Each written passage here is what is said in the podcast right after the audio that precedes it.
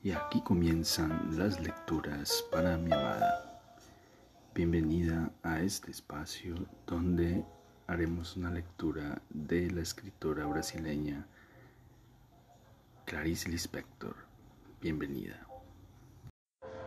Seguimos leyendo La lámpara de la maravillosa y genial escritora brasileña Clarice Lispector. Una débil bombilla empezó a parpadear en el aire incoloro y afilado del crepúsculo. Antes de desviar la mirada oyó un rumor calle arriba. Se volvió y al principio no vio nada porque el otro grupo se acercaba a contraluz.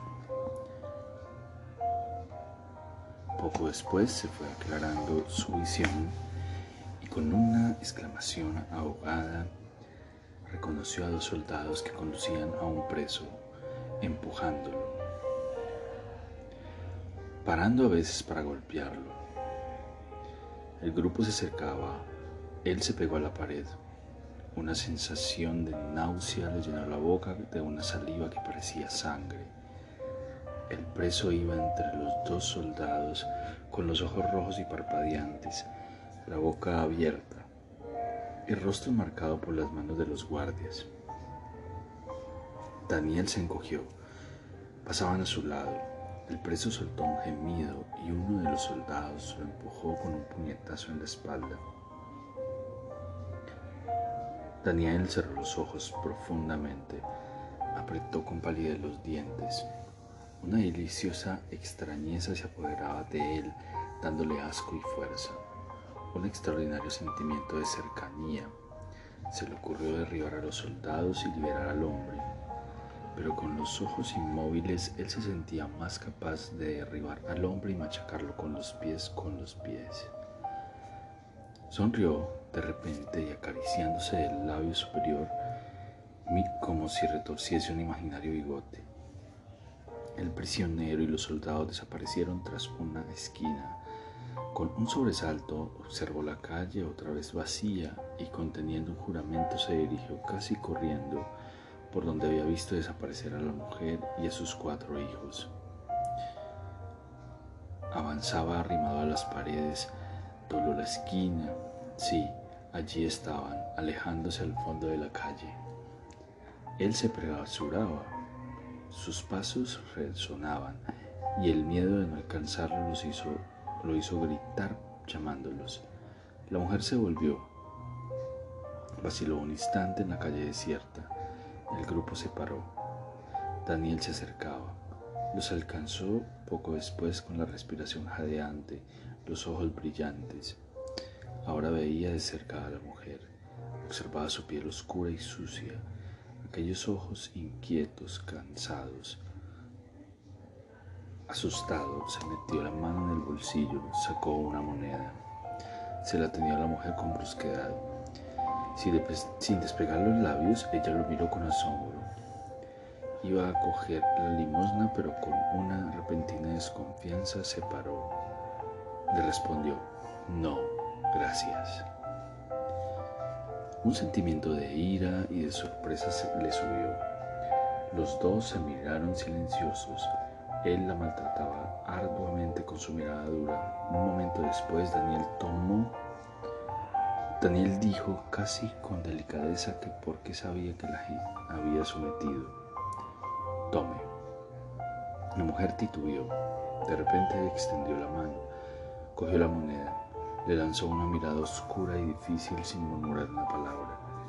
Él la vio alejarse, mirándola con decisión y placer, con fuerza penetrante y una profunda risa interna. Lanzaba un grito de triunfo batiendo las alas sobre su víctima. La noche caía lentamente. En la puerta estrecha y cerrada brillaba una placa Seth y Snap, agentes de aduanas. Una niña delgadita surgió de una esquina y como un rayo desapareció en el interior negro de una casa. Miró indeciso la calle desierta. Rute, Rute, murmuró con su sollozo seco. Las sombras de los almacenes cerrados atravesaban el suelo pálido, se extendían por la calle, alcanzaban la otra acera. Él dudaba y después siguió sudando, siguió andando, moviéndose en la penumbra, en la penumbra como un vampiro. No era solo de Daniel de quien ella se sentía apartada. En su ausencia los pequeños hechos diarios que ignoraba se levantaban como una barrera y ella se sentía excluida del misterio de la familia. Entre las conversaciones, los instantes de silencio se llenaban de reserva y de una vaga desaprobación. Parecían culparla de no seguir ausente, de aquel vivido, de haber vivido con ellos la infancia y la juventud. Se defendían de una acusación que en realidad ella no sabría hacer. ¿Qué ha pasado de bueno? preguntaba sonriendo falsamente. Era tan difícil contar lo que había sucedido durante la separación. Todo escapaba a las palabras. Bueno, todo ha sido como siempre, decían al final, molestos. Se sentían presos unos a otros y sus ojos brillaban irritados cuando se hablaban. En realidad lo que había pasado era que habían sentido un cierto placer diario y tranquilo en comer y, cenar juntos. Se encontraban por los pasillos cruzándose y comunicaban con pequeñas palabras sueltas. Vivían juntos para estar todavía juntos en el momento de su muerte. Al estar juntos, si alguno de ellos muriese, todos tendrían menos miedo de morir. La fricción constante, la respiración del mismo aire había provocado en ellos lo que había en ellos de, de más sucinto e intercambiaban palabras cortas. La conversación iluminaba objetos, cuestiones del gobierno, de la casa y de la papelería. La costumbre le permitía intercambiar impresiones con una mirada veloz, con una media sonrisa que nunca penetraba hasta el fondo del día. Tal vez cada uno de ellos supiese que solo a través de la soledad podría liberarse, creando sus propios pensamientos íntimos y renovados. Pero esta salvación individual sería la pérdida de todos. Ahora ya evitaban cualquier sensación más aguda porque no la podrían transmitir y para seguir poseyendo aquella seguridad asustada de la que ignoraban que podían prescindir, se reunían sombríos inconscientes. Virginia intentaba hablar con Esmeralda, quiso contarle lo que Un chico, le había dicho, que difícil era repetir un colegio. Y cómo se disgustó. Bueno, solo, solo, solo repito lo que dijo. Esmeralda estuvo de acuerdo inmediatamente, impaciente y curiosa. Claro, solo eres chimenea, a pesar de la conciencia aguda de sus propios movimientos, asintió con un Verónica sintió con un humilde gesto de democracia que enseguida oprimió con dedos fríos de ironía su corazón sorprendido. Después ya no fue posible seguir hablando porque, apegada aún al ridículo de aquel íntimo y servil, como si Esmeralda fuese la culpable, la habitó el resto del día con repugnancia y malestar. Por la noche despertaron unos ruidos extraños procedentes de la cocina. Se levantó bajo las escaleras. Esmeralda calentaba agua con una bolsa de caucho en la mano. Pero, ¿qué te pasa? indagó Virginia. Esmeralda abrió los ojos, la miró con una rabia sombría. No es nada, vete al infierno. Así Virginia sintió que había vuelto a entrar en familia. Suspiró. pero si estás aquí, ahí, casi llorando, dijo. ¿Y qué quieres? ¿Que me ría, bonita la vida? No, hasta dan ganas de reír con una sombría, una sonrisa dura, añadió. ¿Quieres que escuche de Vicentitos idiotas? Bonita vida tengo. Virginia se ruborizó sorprendida, titubeó un momento. ¿Y quién tiene una vida mejor? Dijo con malestar ligeramente molesta y de repente llena de sueño. El obispo, déjame, vete al cuerpo, vete tú también, vive, recomiéndate, viva. ¿Crees que no lo sé? Que soy ciega, martirizando a la pobre mamá, a los otros acusando y royéndote como un gusano. Déjame a mí también. Nunca había tenido nada que ver con tu vida, ni con ni tú con la mía. La pobre mamá. Te da pena, ¿eh?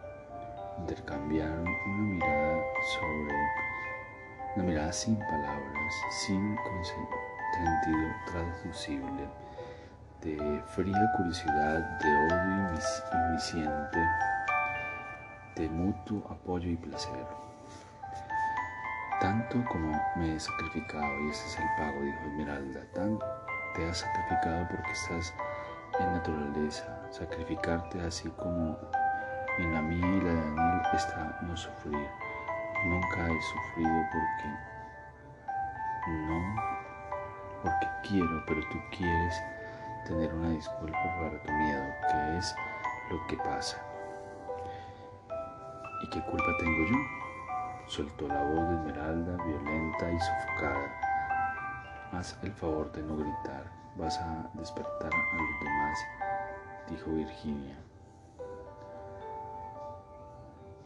Salió de la cocina. El reloj estrecho, pasillo oscuro daba las dos. Sí. ¿Qué culpa?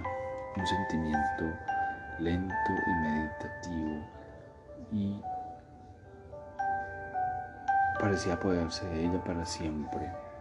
¿Cómo no había prescindido de la mujer que había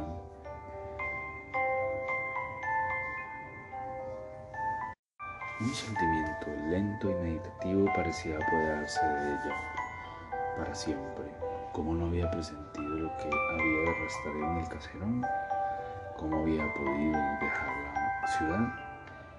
La débil luz de la cocina seguía encendida y Daniel aún no había vuelto. Subía lentamente la escalera sujetando su, la falda del batín, pisando descalza el terciopelo dormido y, y silencioso. Al llegar a lo alto a la escalera se paró y miró abajo la oscuridad de la sala.